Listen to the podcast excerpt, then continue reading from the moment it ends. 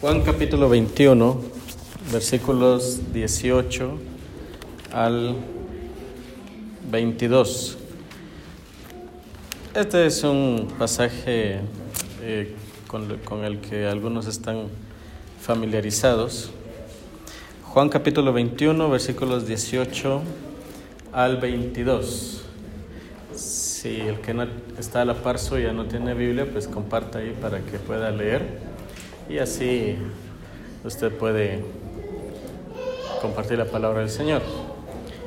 Ah, de nuevo, una cordial bienvenida a todos los que nos estuvieron cuando todos salimos a, saludarnos, pero me alegro que ya estén acá, hermanos. ¿Tiene el pasaje?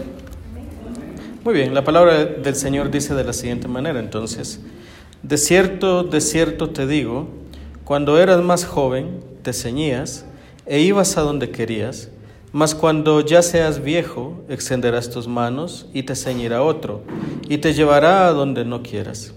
Esto dijo dando a entender con qué muerte había de glorificar a Dios, y dicho esto añadió, sígueme.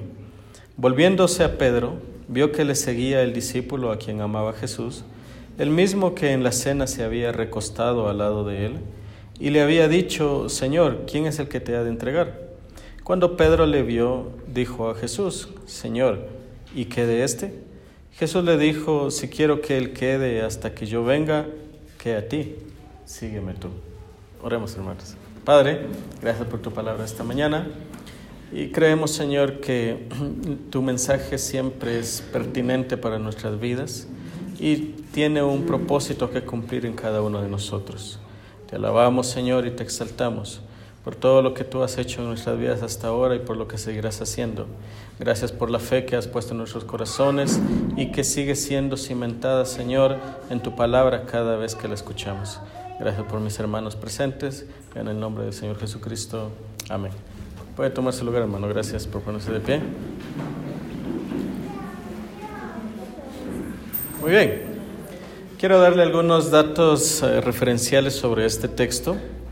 Anteriormente, el, recuerda que, y, Juan, el evangelista Juan es el único que relata este, este acontecimiento, ¿sabe? Uh, ¿Qué pasó después de, o, cuál, fue esta, cuál fue la entrevista que el Señor Jesucristo tiene con el apóstol Pedro? Recuerda que antes de la crucifixión, Pedro había dicho al Señor Jesucristo, Señor, si es posible, yo estoy dispuesto a ir a la muerte contigo. En ese momento el Señor le dice, Pedro, si supieras que el diablo me ha pedido para zarandearte como el trigo. Esa, esa fue la, la, respuesta del Señor Jesucristo. No, Pedro estaba totalmente convencido que él iba a estar dispuesto a morir por su maestro. Estaba segurísimo de eso. Pero el Señor le asegura otra cosa. Le dice, lo que yo te aseguro, Pedro, es que vas a sufrir. Eso es lo que le asegura el Señor Jesucristo. Después vemos en, el relato que durante el, el, tiempo en el que el Señor Jesucristo estuvo allí en el pretorio y estuvo siendo acusado por los líderes religiosos y luego por el, eh, castigado por los soldados, uh, Pedro sucumbe ante las señales de otras personas que lo habían visto a él con el maestro. Y le dicen, tú, eres, tú, tú andabas con él. ¿Y cómo responde Pedro? No, eso yo no, yo no conozco a ese hombre. Ahora, la traducción al español lo ha suavizado, pues, porque ha hecho más suave las palabras de Pedro. Pero realmente Pedro hasta insulta para negar que conoce al maestro. Imagínense.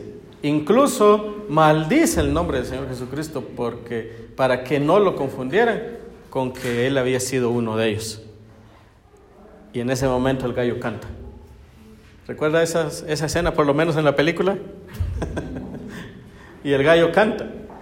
¿Y cómo se siente, cómo se siente, cómo se siente Pedro?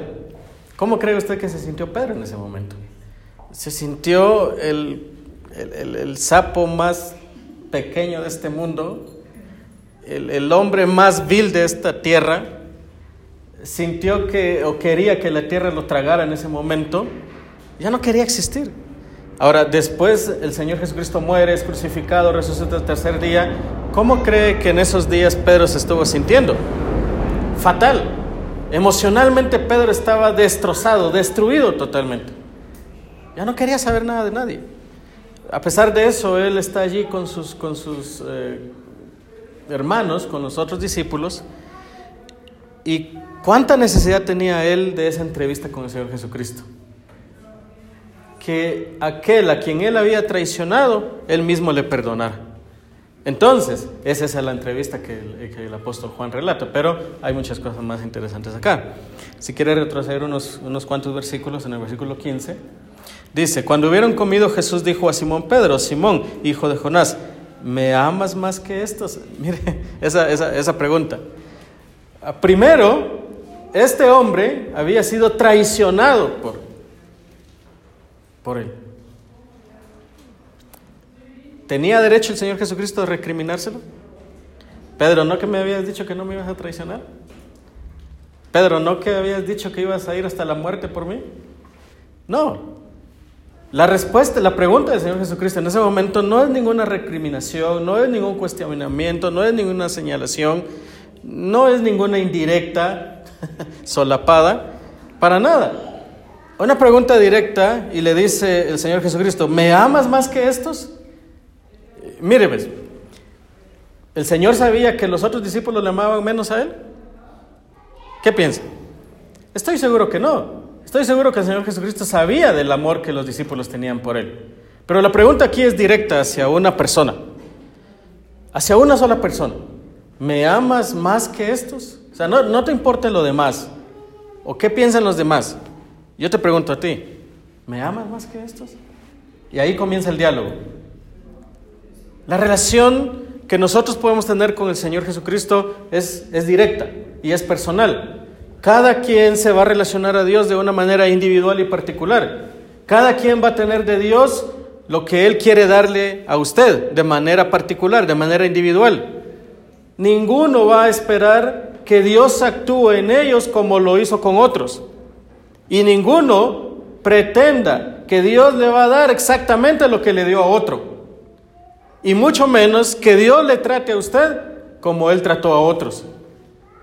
Dios quiere ser su Dios, no quiere ser solamente nuestro Dios.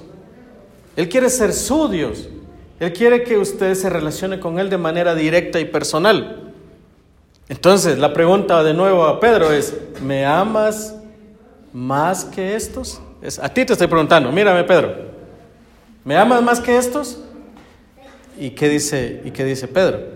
Sí, Señor, tú sabes que, yo te amo. Él le dijo, entonces apacienta mis corderos. Volvió a decirle la segunda vez, Simón, hijo de Jonás, ¿me amas? Y, él se siente confrontado de nuevo. Pedro se siente confrontado otra vez. Y, bueno, no, ya le dije que sí lo, lo amo. Ahora, ¿por qué me vuelve a preguntar? El Señor le dice, Pedro, entonces, tú sabes que te amo, Señor. Le dijo entonces, pastorea mis ovejas pero aún hay una tercera vez. Mire, Pedro, Simón, Simón, hijo de Jonás, ¿me amas? Y Pedro entonces se entristeció de que le dijese la tercera vez, ¿me amas? Y le respondió, Señor, tú lo sabes todo, así que tú sabes que te amo.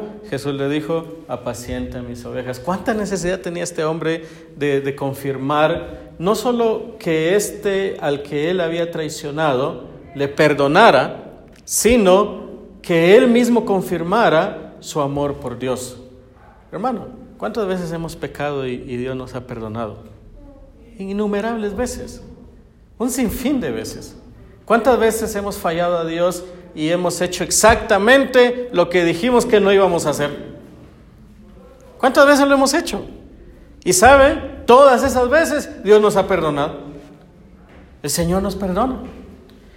¿Cuánta necesidad hay entonces de saber que soy perdonado y de ratificar mi amor por aquel a quien yo traicioné y que ese amor que yo estoy diciendo ahora sea aceptado? ¿Entiendes lo que digo? No solo el hecho de ser perdonado, sino de expresar realmente el amor que yo siento por esta persona y que yo sienta que yo soy correspondido en este amor que yo estoy expresando entonces uno se siente completo de nuevo. No es fácil, el amor no es solo de uno, ¿verdad? El amor es algo recíproco. Si usted no se siente correspondido a amar, usted se siente incompleto, usted se siente vacío. Pero cuánta dicha y cuánta felicidad hay en saber que el amor que yo expreso por alguien más es correspondido. ¿No le parece? Pues es el, es el mismo amor que Pedro está sintiendo en ese momento. Señor, tú sabes que te amo. Y ahora que tú me preguntas esto, yo lo confirmo y yo sé que soy perdonado y sé que el amor que yo siento por ti tú lo aceptas. Pedro necesitaba eso de una forma que ustedes no imaginan, como nosotros lo necesitamos cuando fallamos a Dios cada vez. Ahora, no ese es el enfoque del, sermón, hermano. Ah, el enfoque del sermón es, es la pregunta que viene después de esto. ¿A ti qué? Tú sígueme. Ese es el enfoque de lo que quiero hablar hoy. Entonces, después de haber resucitado el Señor Jesucristo, le pregunta el Señor Jesús a Pedro cuántas veces le ama. Pues tres veces. Y después de esto, tiene esta entrevista con, con el apóstol Pedro. Y mire, por favor, ahí en el versículo 18, el Señor Jesucristo le va a dar una ah, revelación de lo que va a pasar en el futuro, una profecía de, de cómo va a ser la muerte de, de este hombre. Muy bien, ¿tú me amas? Sí. Eh, en otras palabras, de una forma implícita, él también está diciendo, entonces Pedro, yo sé que de aquí en adelante tú ya no me vas a traicionar. Y yo estoy confirmando este amor que tú, que tú tienes por mí. Eh, una cosa debo decir con esto, hermano, que cuando nosotros amamos a alguien no seríamos capaces de traicionar ese amor que alguien siente por nosotros, ¿o sí? No, ¿verdad? Entonces es lo que Pedro, es lo que el Señor Jesucristo está haciendo con Pedro. Le pregunta tres veces, ratifica ese amor. Pedro, ¿me amas? Sí, Señor. Entonces estoy seguro que tú ya no vas a echar vuelta atrás. Amén. En ese momento, el Señor le da una revelación de cómo va a ser la muerte que él tiene. Mire, versículo 18. De cierto te digo, cuando eras más joven, te ceñías e ibas a donde querías, mas cuando ya seas viejo, extenderás tus manos y te ceñirá otro y te llevará a donde no quieras. Esto dijo, dando a entender con qué muerte había de glorificar a Dios. Y dicho esto, añadió, sígueme. Pedro, muy bien, está claro que tú me amas. Hay una cosa, vas a volver a sufrir. Vas a volver a sufrir. Y vas a sufrir y vas a morir por mí. Pero una cosa te puedo asegurar, no pongas atención a eso. Mientras eso sucede, sígueme. Mientras llega ese momento del sufrimiento, sígueme. Ahora recuerde que él está hablando directamente con Pedro. Y allá atrás viene de Metiche un discípulo. ¿Ves? ¿Quién es este discípulo? Es el apóstol Juan. Ahora, ¿cómo sabemos que es él? Mire por favor el versículo 20, 20, dice, volviéndose Pedro, vio que le seguía el discípulo a quien amaba Jesús. Y esto, esto habla de, que Juan se describía a sí mismo como el que amaba a Jesús, o el amado, el discípulo amado. Él mismo se describe así. El mismo que en la cena había recostado al lado de él y le había dicho, Señor, ¿quién es el que te ha de entregar? Entonces, sabemos por estas referencias que es el apóstol Juan porque él está escribiendo el Evangelio y porque es el único que incluye este relato y él mismo se describe como el amado del, Señor Jesucristo. Entonces el apóstol Juan va allí detrás ah, viendo las duras palabras de, Pedro, en este, del Señor Jesucristo, a Pedro, cuando Pedro pregunta, Señor, ¿y, ¿y qué de este? ¿O y este qué? ¿Qué le había dicho en un momento, hace un momento el Señor Jesús a Pedro? ¿Recuerda qué le había dicho? ¿Cómo iba a morir? Posiblemente cómo iba a morir. Y entonces voltea y mira que viene Juan. Y, Juan, y, Pedro pregunta, Señor, ¿y este qué? Y el Señor le vuelve la, mirada y le dice, Jesús le dice, mira, si quiero que Él quede hasta que yo venga, que a ti. O sea, ¿qué te importa, Pedro? Pedro, yo estoy hablando con, vos en este momento. No te fijes en los demás. yo quiero que me mires a mí.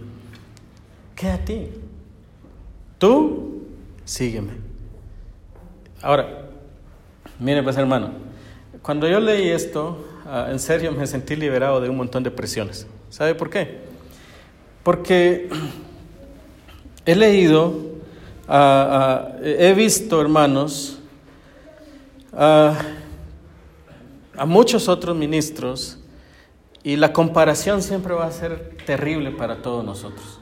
Una de las peores cosas que hay en este mundo es la comparación, siempre dicho sea de paso, usted sabe que no puede comparar a sus hijos con otros, ¿verdad? ¿Por qué no te comportas con, como el hijo de los vecinos, del hermano, del tal fulano?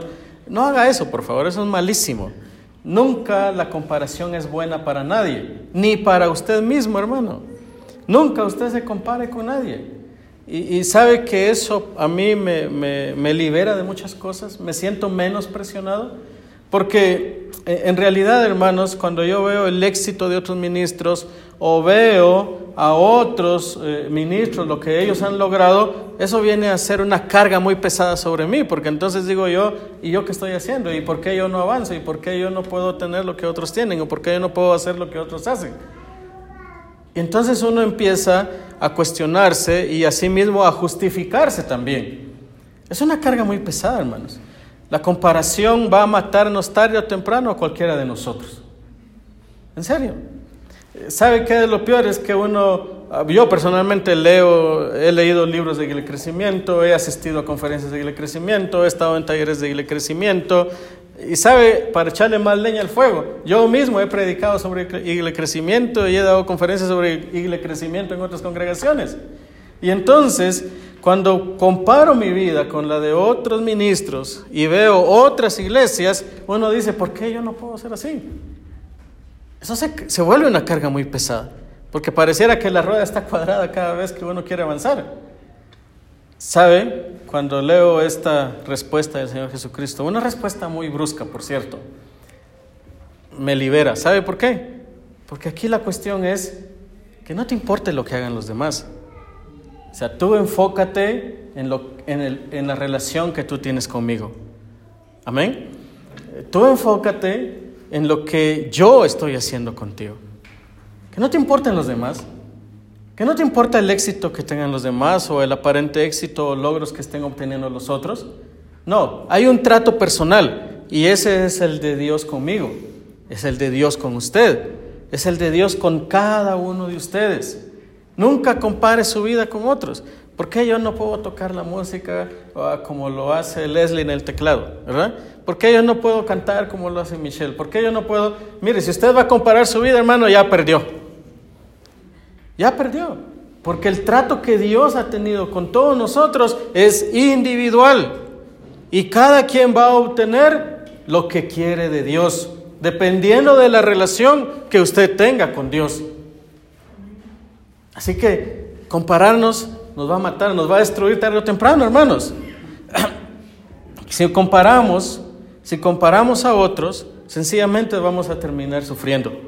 ¿En serio? Señor, perfecto. Yo voy a morir por ti y quizás yo voy a sufrir, así como lo estás diciendo. Pero y este que viene atrás, ni modo que no va a sufrir. ¿Se da cuenta? Hay una leve sensación de orgullo cuando nos vemos superiores a los demás. Cuando nos sentimos más utilizados por Dios y aquellos no. Ah, yo era, entonces yo era el mejor, yo era el bueno, yo era el más pilas, yo era... Hay una leve, hay un leve orgullo, hermano, o quizás un orgullo completo, al saber que yo soy mejor que otros. ¿Se da cuenta? Es una doble vía. O me comparo con otros y me siento inferior, o me comparo con otros y me siento superior. Señor, si yo voy a sufrir, entonces aquel también que sufra, pues. ¿Se dan cuenta? Y cuando vemos y comparo mi vida con otros que son superiores y yo me siento inferior, entonces yo digo, yo quiero tener lo que ellos tienen. Pero el Señor nos vuelve la vista otra vez y nos dice, hey, ¿qué te importa lo demás? ¿Se da cuenta? ¿Qué te importan los demás? Tú enfócate en tu amor por mí y en mi amor por ti. Amén. Tú enfócate en cómo yo quiero trabajar en tu vida. ¿Y saben que Dios es infinitamente creativo? Él va a tratar con cada uno de nosotros de forma diferente. Nunca esperemos que lo haga igual exactamente con todos nosotros. Así que, hermano, esto, esto, esto a mí por lo menos me, libera de un montón de cosas. Me da un gozo. ¿Sabe por qué? Porque sé que Dios está trabajando de una manera personal conmigo y que Él va a hacer cosas que no ha hecho con otros. Y que en la medida que yo ame al Señor, pues Él me va a seguir utilizando en la forma que Él quiere hacerlo conmigo. ¿Cómo se siente usted esta mañana con esto, hermano? ¿Cómo se siente usted al saber esa información esta mañana? ¿Se siente más libre? ¿Ah? No compare su vida con otros, hermano. Está gastándose, está matándose con eso. No se sienta ni inferior ni superior. ¿Sabe qué? Si usted va a sufrir por el Señor, diga gloria a Dios. Y si otro no sufre, diga gracias Señor porque ellos no sufrieron lo que yo estoy sufriendo. ¿Estamos de acuerdo? Muy bien. Realmente, hermanos, uh, hay una gracia del Señor en todo esto, ¿saben? Porque la gracia del Señor va a ser aplicada a todos nosotros de una manera particular. Hay una cosa, si yo voy a sufrir por el Señor, él me va a dar la fortaleza para que yo pueda soportarlo. Eso es gracia del Señor. Y si yo no voy a sufrir por Él, entonces igual Él me va a dar su gracia para que yo no lo haga. Así que todos estamos aquí, hermanos. Lo cierto es que en la medida que Dios va a tratar con cada uno de nosotros, algunos van a sufrir y otros no. Algunos van a sufrir profundamente y otros no. Porque Dios va a manifestarse a cada uno de nosotros de forma diferente. ¿Estamos, ¿estamos ahí? Entonces, espero que usted se sienta libre esta mañana, hermano. Otra vez, Jesús le dijo, si quiero que Él quede hasta que yo venga, entonces, ¿qué a ti, Pedro? ¿Qué te importa, Pedro? Tú enfócate en seguirme. Tú enfócate en hacer lo que yo te he puesto a hacer. Ahora, esta mañana, hermano, ¿cómo está su vida? ¿Está haciendo lo que Dios le puso a hacer? Y si usted sabe perfectamente lo que Dios le puso a hacer, hermano, hágalo bien hecho. Perfeccionese en lo que Dios le ha puesto a hacer. Ame al Señor con todo su corazón. Y estoy seguro, hermano, que usted va a liberarse de esa culpabilidad o de esa culpa de traicionarlo muchas y varias veces. Mientras más esté aferrado al Señor con todo su corazón, usted, hermano, va a ser menos propenso a fallarle. Póngase de pie, por favor.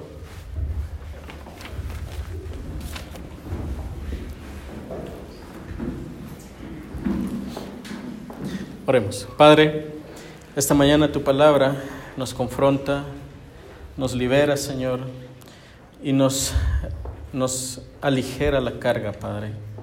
Bien has dicho, Señor, que tu yugo es fácil y ligera tu carga. Nosotros somos los que complicamos las cosas, Señor, con nuestras malas decisiones en la vida.